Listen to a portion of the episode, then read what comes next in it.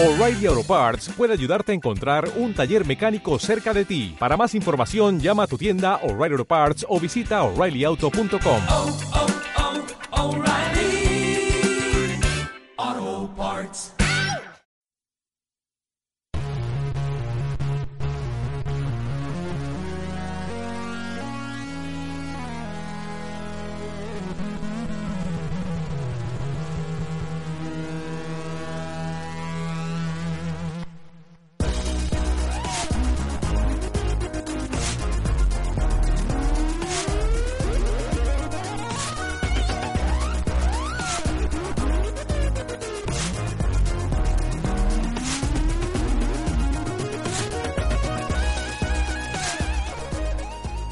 Bienvenidos a Código Podcast, el programa número 17, una semana más con vosotros. Hola, ¿cómo estás, David? Hola, muy buenas, David, ¿cómo estamos? Pe- Perfectamente, aquí otra semana aguantando y bueno, con ganas de hacer este, este programa, que traemos un par de cosillas muy interesantes, ¿no?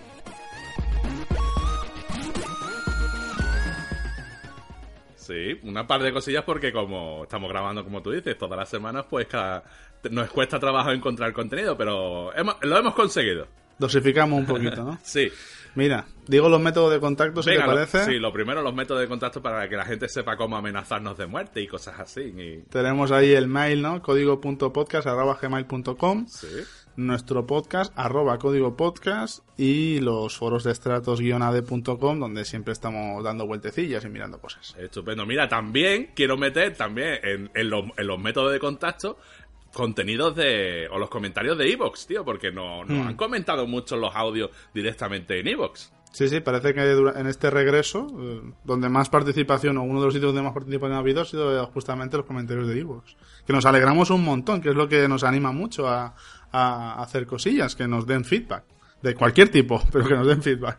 Sí, nos den feedback y además que nos dan ánimo y nos dan consejos y todo eso. Y una de las preguntas, y nos han hecho unas preguntas, fíjate tú, en Evox, diciéndonos, preguntándonos por el, en el programa 15, cuál era la- el título de la última canción que poníamos al final. Bueno, pues el título era Hop, me parece, ¿no? De, de Candy Crush, ¿no, David? Sí, era, una, era un tema, un remix de Candy Crush que está en SoundCloud de, de Holder. El Holder es el autor. Y, y bueno, que sepáis que a partir de ahora realmente todos los temas los incluimos al final de- del post del, del programa. Eso quería, eso quería comentar, que lo incluimos dentro de la descripción del, del post del, del programa, dentro de la descripción del propio audio del, del, episodio. Perfecto, pues mira, Bueno, David, ¿qué, qué? Dime, dime. no, empezamos con unas noticias, ¿no? Hay algo fresquillo. Empezamos con algunas noticias. Vale, empezamos con algunas noticias que, que han estado, que han aparecido durante esta semana. Eh, ¿Por dónde empezamos? Un post, ¿no? Mira, yo, voy a empezar pequeñito. por una cosa que... que- sí, mira, yo he empezado, quiero comentar a- o voy a pedir ayuda a la gente. Voy a pedir ayuda a la gente porque he, he visto en el, en el, en el foro de Estrato un, un post que tiene como título Aprende a pensar programando. Y se trata sobre unos, unos vídeos que enseñan la lógica de la computación, la lógica de la programación. eh, y, y nos y dice que, que eso ayuda a la gente a pensar y a buscar soluciones a problemas. Eh, como no hemos tenido tiempo, a mí me gustaría que si alguien fuera capaz de, comentar estos vídeos eh, y, y, nos lo, y, y nos lo enseñara si son interesantes o no son interesantes. De todas maneras, nosotros vamos a dejar en el, en el, en comentarios, en el, la descripción del vídeo, el link a este post para ver si la gente les quiere echar un vistazo y si hay alguno que tenga a bien de decirnos qué, tal va, pues, pues mucho mejor. Así nos O sea ayudas que, un poquito. que invitas a los oyentes a, a verlo, ya que nos comenten en algún post o algo, qué tal les ha parecido, ¿no? Exactamente, exactamente. A ver si nos, vale, podéis, nos podéis ayudar un poquito. Muy bien. Mira, ¿y qué más, y qué otra noticia hay? Algo, algo, mira, una de las cosas que he visto yo también en la página web de Strato eh, ha sido la, la nueva versión o reedición de, de las Ray Lips. Sí, la versión 1.4, ¿no? Que viene con algunas algunas novedades, algunos cambios. Nos ha parecido interesante comentarlo, ¿no? Un, un ligero update. Ah, exactamente. ¿Recuerda a la gente de qué trataban esta- estas librerías? Esta librería es básicamente para, para programación gráfica, pero a nivel muy, muy de principiante, ¿no? O sea, te da lo básico para abrir una ventanita y pintar gráficos con OpenGL, pero te lo, te lo hace todo muy transparente, muy para que directamente puedas dibujar Y, y también además con el modo inmediato, que es el modo, digamos, antiguo de OpenGL, él internamente ya se encarga de hacerlo con, con la API adecuada, porque ahora mismo si creas un contexto, digamos, de OpenGL 3, pues digamos la funcionalidad vieja ya deja de, de funcionar, no dispones de esa parte de la API, ¿no? que es el, el, el core. Eh, entonces, bueno, esta librería te lo pone muy facilito para programar gráficos y tal, y para, para empezar está muy bien. Creo que, si no me equivoco, el autor la utiliza con sus alumnos para enseñarles un poquito de programación. Exactamente. Por lo visto, el, el Ray que es el autor, es profesor y lo utiliza con sus alumnos para enseñarles lo que es la mecánica o de los algoritmos, la mecánica de, de lo que es em- a empe- empezar a programar. Y lo veo una buena herramienta el fomentarles el, el- algo tan cercano a ellos como es los videojuegos para que mm, sientan curiosidad sobre el tema de la programación. Y Correcto. mira, ¿y qué, ¿y qué novedades trae la, la versión 1.4 de, 1.4 de, de esta librería? Pues mira, él mencionaba unos puntos, ¿vale? Lo- Los resumimos rápidamente. Venga. Era un sistema de sprite fonts mejorado, ¿vale? Esto es lo de el texto, para, simplemente para pintar texto, usando un bitmap con todos los caracteres, pues una mejora en este sistema. Un nuevo módulo de físicas 2D. Esto puede ser muy interesante para videojuegos que utilizan eh, física 2D, pues si alguien quiere empezar a usar eh, Raylib para implementar este tipo de juegos, le puede ir muy bien. Eh, un modo de detección de gestos para lo que son mm, dispositivos táctiles, pantallas o touchpads, etcétera.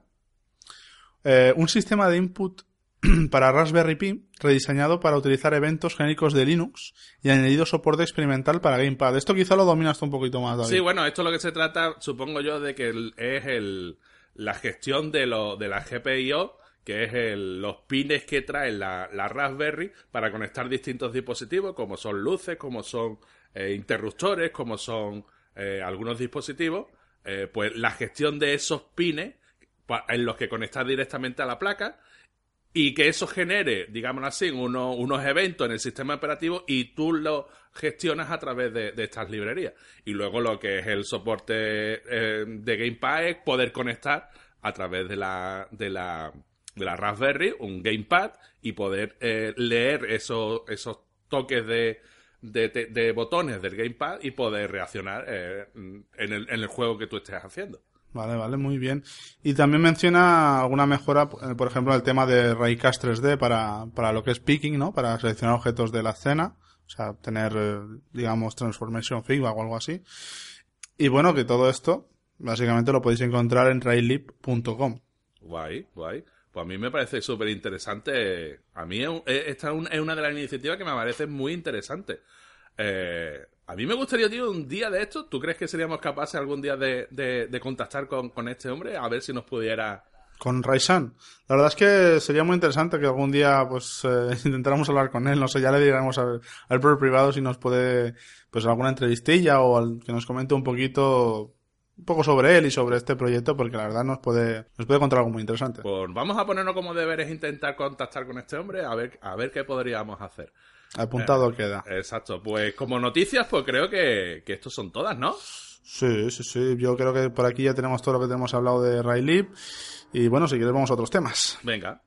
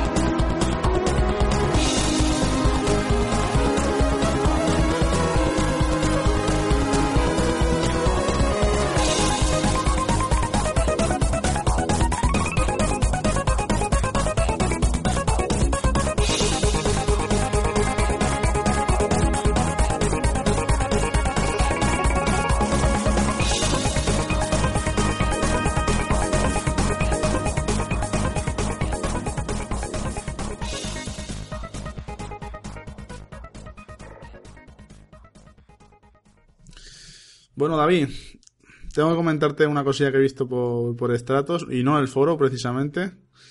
Es una oferta de, de colaboración. No sé si te suena a ti una oferta de colaboración últimamente así, algo popular. Voluntarios para diseño de videojuegos. Eh, efectivamente. Déjame que te ponga un trocito de esta, de esta oferta. Va- vamos a escucharlo. Muy buenas a todos. He decidido hacer este mensaje porque precisamos unas personas y yo gente para hacer videojuegos. No sé si me explico. Estoy algo nervioso. Ahora mismo estoy pensando más en el juego que tengo en mente que en el mensaje, pero intentaré ser correcto. Básicamente somos un grupo de gente que no sabe de programación y que estamos haciendo estudios para saber de ello. Aún así, nos intentamos adaptar a la programación. En nuestro caso, Unreal Engine 4 somos gente joven que hacemos esto por amor. No, no, no, pa- pa- por para, David, para, para, para, para, para, para. Esto, pa- esto es imposible, esto es imposible. ¿Cuántas y cuántas veces hemos escuchado nosotros en, en Estrato? Hemos visto en los foros de vez en cuando a gente pidiendo ayuda, pidiendo colaboración, pidiendo eh, que se les ayuda para, para hacer un equipo, para hacer un videojuego. Infinidad. Y, y además que nos ponemos fu- furiosos prácticamente cuando, cuando en estrato alguien, ya últimamente casi casi pasamos, pero en hace poco nos poníamos casi coléricos en, en cuando veíamos a alguien con poco, pocos man- malas maneras a la hora de pedir, de pedir eh, colaboración, Claro, no por... O simplemente los castillos en el aire, como es este caso, ¿no? Es que a veces parece que no se sepa bien bien cómo pedir colaboración o, o realmente qué implica, ¿no? Porque está muy bien tener sueños y esforzarse para que salgan y tal, pero que a veces no tiene una base sólida y realista. A no ser que sea YouTube, claro. Los youtubers lo pueden conseguir todo. Pues mira, yo lo que te quería comentar era precisamente en una última, en unos posts de estos, en uno de estos posts pidiendo gente colaboración, había un, un muchacho. El muchacho antes quiero de comentar que le he dicho de que quería hacer comentar lo que las respuestas que yo le di y todo eso, y él prefiere mantenerse en el economato. Así que, Perfecto. así que, así que lo vamos a dejar, vamos a, no vamos a mencionar su nombre. Vale, no diríamos Eh, que se llama Juan Maldovero. Seguir, lo, lo- como, lo que decíamos, mm, mm, este muchacho pidió colaboración, pidió ayuda en, su pro- en, los foros de Strato, de Strato, eh, que quería hacer un, juego de un cierto tipo. Y yo le respondí, de hecho fue el único que le respondí, diciendo, mira, tienes que poner un poco más de información, porque además eh, la mayoría de esta gente, o de, esta, de estos grupos, eh, dice que van a hacer un juego parecido a tal juego, pero no desvelan nada porque, claro, vayan a robarle a nadie la idea. Claro. Pero a que a veces no es eso, a veces es saber buscar, ¿no? Un poco. Tú le dices algunos consejos sobre cómo buscar colaboración. Exactamente. Él me cogió y, y en privado, por mensaje privado, él lo primero que me hizo eh, fue eh, mm, a ver si, si yo le podía dar algunos consejos y sobre todo que, que, que cuánta gente creía yo que le hacía falta para un, para un proyecto de, de esta envergadura. Él quería hacer un poco menos que un juego AAA, ¿no? Entonces yo lo primero que le dije fue que se olvidara de juegos AAA. Para juegos AAA hace falta equipos de 40, 50, 100 personas. Ahora mismo sí. Exactamente. Entonces tú tienes que empezar eh, por juegos muy sencillos en los cuales, eh, o una de dos, o, o tú eres un, una persona que eres capaz de hacerlo todo, que eres mm, programador y grafista, o si el juego es muy básico, pues necesitas un programador y aparte un grafista. Por norma general, eh, un buen grafista no va a saber programar y un buen programador no va a ser grafista. Yo no sé por qué, eh, pero es que parece que esto se, almacenará en alguna parte del cerebro que, que mm, el, por norma general el que es programador eh, entiende más del número y todo eso y luego no es, no es buen artista gráfico. Y, y al contrario pasa, pasa igual. ¿Tú, tú, ¿Tú qué opinas de eso? Bueno, yo he visto excepciones. He visto gente que, que se le puede defender bien en ambos campos, pero generalmente, sí, ex- excepciones siempre hay. claro, no, no es como decir, bueno, es que yo sé programar en tal área y en tal otra, o no, es que son campos muy diferentes realmente. Entonces, No, er- no puedes eh, ser tremendamente bueno en ambos. Generalmente habrá uno que será más por afición y el otro será el que realmente domines. Exacto. Eso para los juegos pequeñitos, juegos básicos. Sí, sí. Si ya nos vamos a un juego indie mediano, eh, como mínimo tenemos, tenemos que encontrar eh, el- lo que es el guion. El guion, cuando hacemos un juego indie mediano, el guion suele eh, aparecer casi casi de forma espontánea. Es algo que se decide entre todos. Uno lleva una idea, hay, hay un brainstorming de, de- en el que todos explican una cosa y, lanzan ideas y al final eh, se conforma lo que es el guion casi casi entre todos. Entonces, ese rol eh, a lo mejor lo, lo, lo iniciamos entre todos, pero luego hay alguien eh, en el grupo que toma ese rol y, y lo hace suyo, ¿no? Pero en lo que es el guion suele ser- aparecer casi todo, casi siempre mm, entre todos, por lo cual no diremos que hay una sola persona que se, que se va a encargar de lo que es el tema del guion. Siempre y cuando, ya te digo, hablamos de, de, un, de un videojuego pequeño. Vale. Cuando ya lo que sí ne- necesitamos, cuando el videojuego es de esta envergadura, necesitamos un artista gráfico para los escenarios y un artista gráfico separado para los, perso- para los personajes. Tú aquí ves dos roles diferentes, no podría ser el Yo- mismo. Podría ser el mismo, pero estamos hablando de un juego mediano. Ya estamos hablando de un juego que tiene ta- tal envergadura que si cargamos de trabajo a un solo, una sola persona con los dos elementos, pues se va, se va a abrumar. ¿Me entiendes lo que te digo? Vale. O sea, mm, si el juego fuera muy pequeñito, sí podrían ser, ya te digo, sí podrían ser el- un solo grafista. Pero estamos hablando de algo más, un, un poco más importante, ¿vale? Hmm. Luego, yo creo que también haría falta el, el rol del programa, del animador, perdón, de lo que es el animador. Eh, se pueden conseguir anim- buenas animaciones por internet cuando estamos hablando de, de assets. Mm. Eh, puedes comprar un, un grupo de assets en los que vengan los animacio- las animaciones, pero esas animaciones hay que adaptarlas. Hay casi casi una persona que se tiene que dedicar casi casi en exclusiva a esto él solo. Que no tiene por qué ser lo- los, los artistas. Esto entiendo que hablas de cosas 3D, ¿no? Porque es muy orientado Sí. al 3D este tema. Bueno, dos, eh, pero también eh, orientado a 2D. Tú ten en cuenta que, por ejemplo, alguien que maneje bien el, el, el Spine, por ejemplo, tú que lo conoces bien, Mm. que es el, el, el programa de animación 2D por excelencia, o, o uno de los mejores que hay ahora mismo. Eh, mm, alguien que se dedique solamente a eso realmente no tiene por qué ser un, un artista gráfico. Alguien que se dedique a dibujar, sino alguien que anime bien eso tiene que así casi en un juego mediano tiene casi su jornada completa. Vale, porque si, si habláramos de una, de una animación clásica, a lo mejor estaríamos añadiendo un segundo artista de personaje, quizá. Eh, o un segundo artista de personaje, pero eh, ten en cuenta que cuando hablamos de hacer alguien, una empresa que hace dibujos animados, por ejemplo, no hay, hay el, el- la figura del animador existe y es independiente del artis- de los artistas de personajes. Vale, vale, vale. Luego, otro, otro rol que hay que cumplir es el de programador. Ese hay que cubrirlo. Mínimo Y- uno, Por, mínimo uno, claro. Mínimo cero no puede ser. Mínimo uno. Eh, mm, lo suyo también sería, eh, cuando hablamos de un videojuego de tal envergadura, mm, lo suyo sería a lo mejor dos.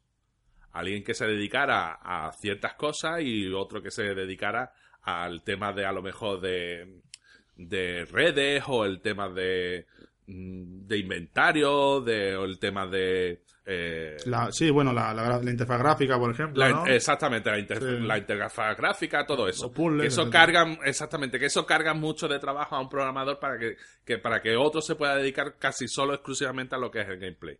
Luego el, el rol del músico, Esto se puede a veces subcontratar, quizá. eso se puede subcontratar y luego, pues sí, se puede subcon- subcontratar o no puede por qué, te- por qué tener, pues, pertenecer, no tiene por qué pertenecer al, al, al propio grupo.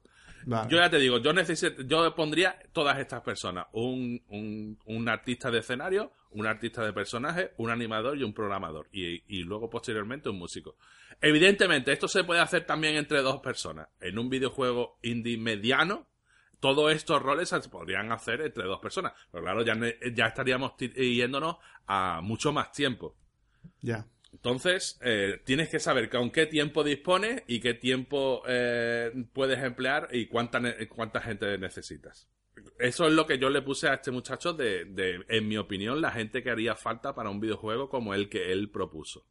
Que Vale. sería un videojuego indie mediano, pues necesitaría, pues eso, toda esta cantidad de gente. Luego yo le dije que le iba a de- decir algunos, algunas opciones, algunos consejos, perdón, eh, pero yo le dije de que esto solamente era una opinión, que eh, te, te lo tienes que tomar no como, como si fuera la Biblia, sino como a alguien que le da unos consejos, mm, que yo creo que, Que no es, un- no es una regla de oro, ¿no?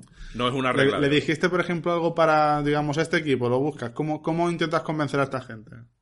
Bueno, el, eso es lo principal. Cuando tú pones un anuncio en el, en el, en Stratos o en cualquier otra página web buscando información, eh, o sea, perdón, buscando colaboración, eh, lo primero que tienes que hacer es contar algo del guion. Algo del, del juego. No hace falta que cuentes el guion por de- detalle por detalle, las relaciones que hay entre un personaje y otro personaje, porque eso en realidad no va a hacer de que, de que alguien se siente interesado por el programa, sino por el juego. Sino le- lo que le tienes que contar es unos, a grandes rasgos algo que se, que se vea de que tienes algo montado ya y luego lo que es la mecánica principal del juego. Bueno, pues es un juego en el que yo tengo que ir en busca de objetos, hacer eh, ciertas aventuras y voy a estar peleando con, con los personajes, con los enemigos, con, con, con una espada, por ejemplo, o con ciertas armas. Algo de mecánicas, ¿no? Eh, sin contar exactamente de, lo, de qué va es- es el juego. Pero algo sí tienes que, que decir. Luego yo, por ejemplo, si tú eres, si tú eres grafista, si tú eres grafista, yo monta- mostraría en el algunos concepts o algunos modelos de los personajes o, ene- de, o de- de enemigos. La gente comete el error de, de poner solamente texto. Si tú muest- muestras algo que ya tengas hecho, algo visual, la gente le va a prestar mucha más atención. Eso pasa también en Twitter. En Twitter, si tú pones un, un, un Twitter eh, en- de solamente texto, tiene muy poca repercusión. Yo me he dado cuenta que los Twitter que van acompañados con imágenes, la gente les presta mucha más atención. Sí. Pues esto también se puede aplicar cuando estás pidiendo colaboración. Tú empiezas poniendo eso, poniendo unos conceptos, poniendo unos modelos. Contra más material vayas mostrando, más, más, eh, eh, más atención llamará eh, lo- tu proyecto. Si terminas el, el concept y tienes algunos enemigos ya puestos y todo eso, empieza también por algunos escenarios. Y en el caso, por ejemplo, de, de que no sepas dibujar, digamos... Hombre, si no sabes dibujar es que porque estás haciendo el rol del programador. ah, vale, vale. Pues, pues, pues eh, ahí lo que tienes que hacer es, es, em, o pones una demo o pones un vídeo de mostrando algunas mecánicas y algunos gameplay. Vale, o sea, ya tenga algún, algún esbozo, o sea, prototipo, digamos. ¿no? Exactamente, exactamente. Tienes que mostrar algo. Algo que la gente te tome en, se- en serio. Esto también te ayuda cuando tú haces cosas, cuando, cuando haces concept, cuando creas algunos modelos de personajes, eh, cuando haces un prototipo. También te hace darte cuenta del tiempo que tú vas a necesitar o el proyecto va a necesitar para que empiece a funcionar. Porque uno se cree de que un juego se hace en dos tardes y a lo mejor te das cuenta de que un modelo de un personaje de cierta calidad a lo mejor te tiras dos días o tres días. Claro. Si ya puedes valorar lo que te puede costar más adelante, ¿no? Exactamente, te, te valoras lo que te puede costar, el tiempo que te va, te va a suponer y cuánta gente vas a, vas a, a necesitar para alcanzar la, la calidad que tú quieres alcanzar. Más consejos.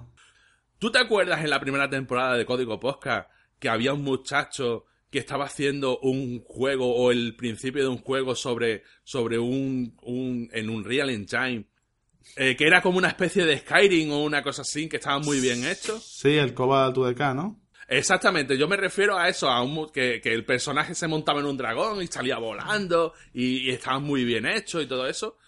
Eso hace que la gente te tome en serio. Cuando la gente ve cierta calidad y cierta, cierto avance en el programa, la gente hace, te toma en serio y quiere participar. Bueno. ¿Y cómo, cómo puedes optimizar el tiempo para...? Mira, eso es una de las cosas. Yo conozco muchos proyectos, muchos proyectos que se han retrasado a muerte o simplemente se han abandonado por liarse con pequeños, con pequeños detalles. Nadie los aprecia, nadie va a apreciar esos pequeños detalles. Yo conozco eso. mm, Gente que dice, he metido 14 shaders en los objetos y el objeto se ve de muerte y me he tirado tres días para meterle otros shaders más, no sé cuál, no sé cuánto. Y, y, y cuando te lo muestran, tú dices, el objeto se ve exactamente igual, ¿no? Ha estado tirando tus tres días. Eso, esos, eh, está muy bien. Si tú quieres alcanzar eh, la calidad suprema, está muy bien. Pero tienes que optimizar el, el tiempo. Tú tienes que optimizar el tiempo. Eh, no te puedes entretener en esos pequeños detalles tan, tan, tan pequeños. Como optimizar el tiempo, Hmm. una de las mejores ideas que yo mm, creo es la utilización de, de, de, de assets, eh, de las assets gestores. Claro. Yo sé cómo tú ves eso. Sí, bien, bien, bien. Para prototipos y tal, yo lo veo genial.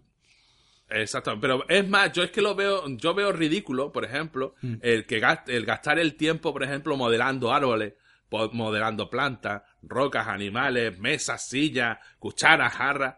Es que en realidad nadie, nadie va a es que en realidad nadie se va a acordar de que, de que una silla o que una, una cuchara eh, aparece en un juego o aparece en un en otro juego. Nadie lo va a, nadie lo va a asociar a un juego o a otro. Bueno, me acabas de recordar, me acabas de recordar una noticia de hoy que han encontrado una imagen en el tráiler de Uncharted 4 que era de, de Assassin's Creed. No sé si te has enterado de esto. Un asset reaprovechado. No. Un bueno, es, es un off topic, pero es eso. Han encontrado en el tráiler de Uncharted 4 un cuadro que era una imagen de, de Assassin's Creed. Una casualidad. Simplemente. Lo Pero una casualidad o, o- Sí, o es sí. una casualidad o es ca- casi casi un guiño. No, era que tenían el asset que lo usaban, lo reaprovechaban, pues eso lo tendrían para el prototipo y tal, y se les coló en, en el tráiler, simplemente.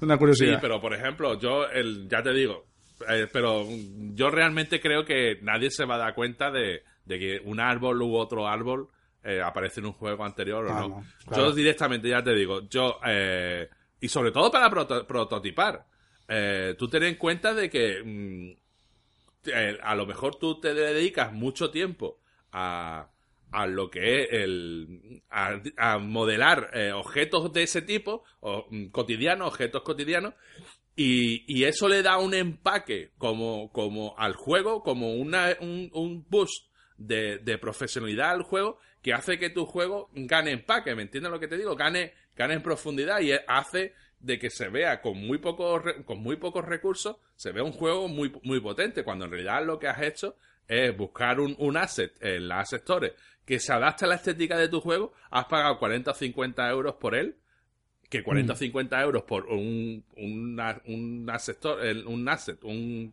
asset kit que simplemente que trae a lo mejor 200 assets para modelar esos 200 assets, ¿cuánto tiempo hubieras estado? Claro. Por 40 o 50 euros los has amortizado de sobra. Hmm.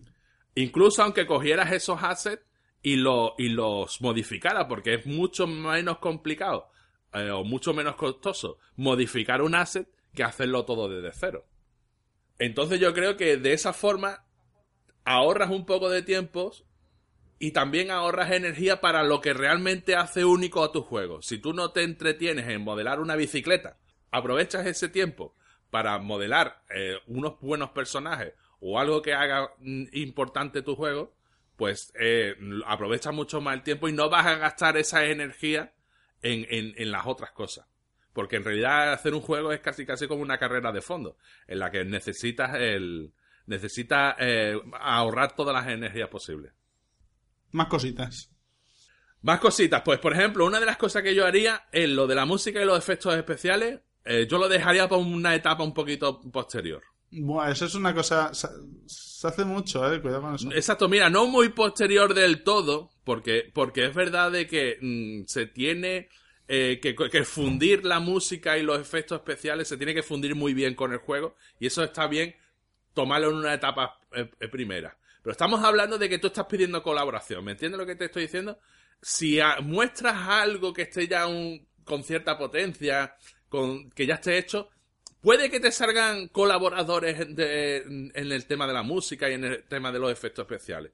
Si alguien que hace música ve que alguien está haciendo un juego que, oh, pues este juego tiene pinta, ¿eh? Pues le voy a decir yo directamente de que a ver si quiere usar música que yo lo co- componga para él. Bueno, usar, pero pagándola, ¿no? Que esta gente también tiene que Sí, sí, o- claro. eh, pues, o, eh, o pagándola, o le hace una oferta por su, por su música, o simplemente a lo mejor le, mm, le dice, mira, yo es que quiero formar parte de- del grupo, luego no, luego participaremos todos de, de, de- de los beneficios, ¿me entiendes lo que te digo? Claro. Hay gente que, mm, yo soy de la opinión de que, claro, evidentemente a todo el mundo que participa en un proyecto hay que pagarlo. Pero estamos hablando de algo indie que estás pidiendo colaboración. Cuando tú pides colaboración, pues lo que está también el músico colaborará contigo.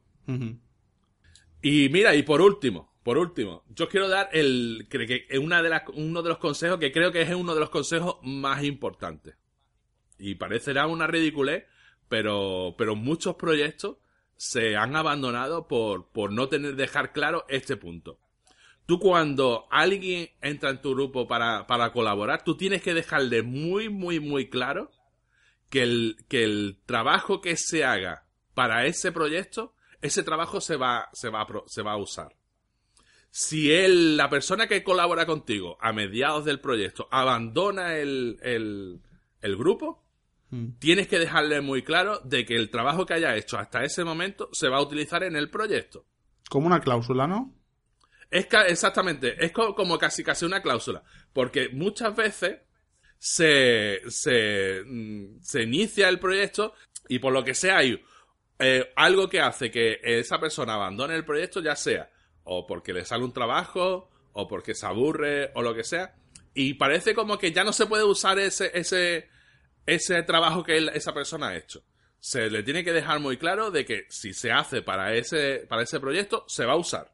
Evidentemente, se le pagará por ello, si algún día el, el juego da, da beneficio, se le pagará por ello, por el trabajo que ha realizado, no por el que tenía que realizar. Se acuerda, ¿no? Lo acuerdas con él un, un tal. Exactamente, se tiene que acordar con él de que se le pagará tal- hasta tal porcentaje. Pues mira, el, el trabajo completo hubiera sido esto, como tú has hecho la el 50% del trabajo que te correspondía, pues te, te corresponderá cuando si obtenemos beneficios, te corresponderá el 50% de lo que te hubiera correspondido.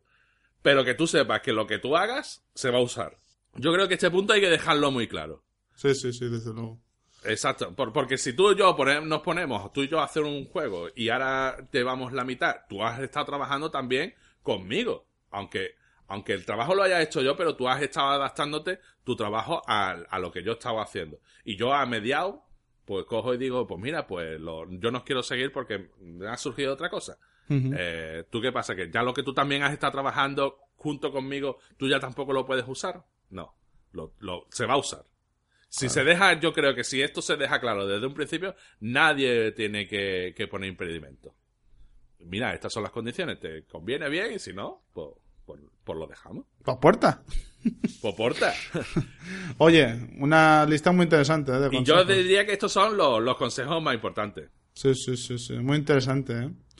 Muy, muy interesante. Oye, una cosilla. Ahora que has hablado de... Justamente hablando de proyectos Sí. de, de colaboras del foro y tal. Eh, podríamos hacer una pequeña iniciativa y es pedirle a la gente que nos, que nos hable un poco de sus proyectos o de sus proyectos, ya sean indies, colaborativos, etcétera. ¿Qué te, qué te parece? Pues mira, a mí me gustaría hacer una- dos peticiones. Aunque te parezca mentira, dos peticiones. Una. Eh, como os habéis dado cuenta, hemos añadido lo que son secciones de música dentro del podcast. Nosotros estamos poniendo música de juegos o cosas, o cosas que a nosotros nos gusten. si alguien tiene una banda sonora de su juego y quiere que aparezca en el programa, por favor, enviárnosla. O decírnosla que la pongamos, que nosotros estaremos encantados en, ponerla. Y luego, lo que hemos dicho. Si queréis enviarnos, tenéis un proyecto eh, de un videojuego o lo que sea, o una colaboración, grabar un audio. Grabar un audio y no lo enviáis. Mira, soy tal persona, estoy haciendo un proyecto eh, que, de un videojuego que se llama tal, eh, y lo podéis encontrar en tal sitio, en tal dirección, y el juego trata sobre esto, sobre esto, sobre esto. Un par de minutillos hablando, o un minutito, hablando sobre él, y la dirección donde la gente puede, puede echarle un ojito. Y si que necesitáis ayuda, pues que pedáis colaboración. Nosotros lo comentaremos y, y nos intentaremos ayudar unos a otros. Estupendo. ¿Qué te parece? Me parece genial, si, si también era propuesta mía. sí, sí, no, no, estábamos pensando, habíamos pensado eso David y yo y bueno, ya sabéis, quien quiera colaborar y enviarnos tanto su banda sonora o su, un comentario sobre su juego, nosotros pondremos ese trocito de audio en el programa y para que todo el mundo lo conozca. Estupendo, David. Pues, ¿qué te parece si damos por concluido el programa de hoy? Me parece perfecto. Nos ha salido un poquito más largo, ¿eh? De lo habitual. Sí, parece que sí, ¿eh? Bueno, bueno, pues, pero, pero hay veces que, que son más largos y otras son más cortos. Sí, no pasa nada. David, pues, sin más, nos vamos a, nos vemos la semana que viene. Hasta la semana que viene.